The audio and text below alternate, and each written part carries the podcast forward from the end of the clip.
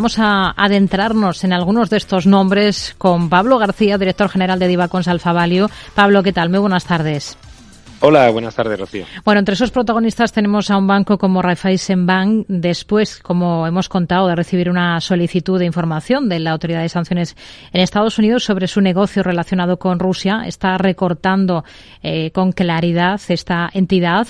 Más allá de la gran banca cotizada en los principales índices selectivos europeos, eh, ¿ustedes están prestando atención para su cartera a alguna de estas entidades, podríamos decir de segunda fila, al menos por temas de capitalización? Bueno, antes de hablar de, otros bancos, desde luego decir que en el caso de Raiffeisen Bank, de un banco austriaco, y que ir en contra de los designios del tío Sam nunca funciona bien y esto y esto se va a llevar seguramente a otras entidades bancarias hasta que se dirima pues la salida definitiva de Rusia. Hablando de los bancos que más nos gustan, desde luego eh, tenemos en cartera modelo en Europa a SocGen y a VS que han funcionado relativamente bien. A mí también me gustan BNP y Santander con un perfil de banca comercial con márgenes de intermediación que han ido mejorando gracias a la subida de tipos y por ende esas mejoras en los ratios de, fondos propios, en el famoso ROE. Y también incluso tenemos un, un un ETF de banco, ¿no? Para jugar un poco esa tendencia con el sector bancario que, en el caso de, los índices europeos eh, está siendo uno de los mejores sectores y con bastante eh, con bastante fuerza en las últimas sesiones.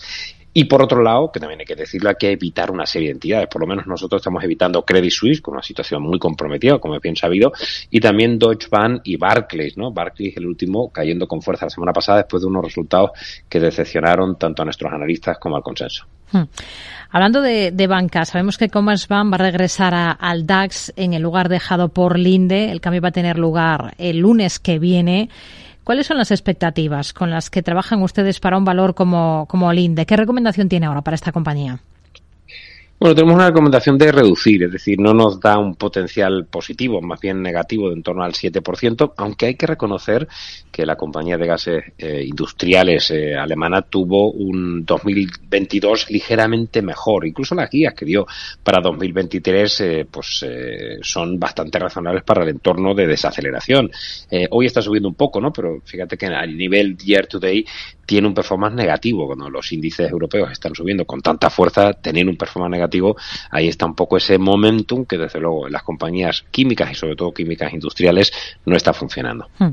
Escenario para Telecom Italia, como hemos contado, a la espera de que se materialice una oferta eh, auspiciada por el gobierno italiano que rivalice con la mm, que hay sobre la mesa ya de KKR para hacerse con su red de, del antiguo monopolio telefónico.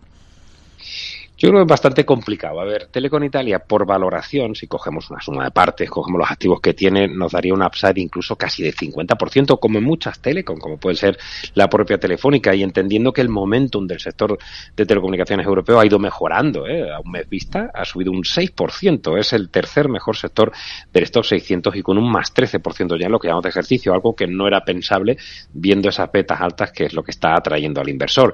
Pero en el caso de Telecom Italia, bueno, es que obtuvimos, por supuesto, esa esa, OPA de KKR y el intervencionismo de tipo rancio de esas golden shares y de ese intervencionismo que tenemos en muchos países, pero desde luego también en Italia, pues hombre, no gusta el mercado, por eso esta caída del 2,5%. Si se mete el Estado y lo que hace es decirte con quién, a quién tienes que vender la compañía, pues no va a haber una prima tan suculenta. Pero ojo, el mercado está premiando a Telecom Italia este año con un más 41%, una valoración pues por los suelos una gestión de la compañía que a mí personalmente no me gusta, pero bueno, ahí está un poco eh, la, digamos, eh, la, la, recomendación de muchos analistas hmm. esperando que se materialice la operación. Tenemos en el punto de mira a Ericsson eh, por su anuncio de recortes de, de empleos. ¿Qué visión tiene para este valor ahora?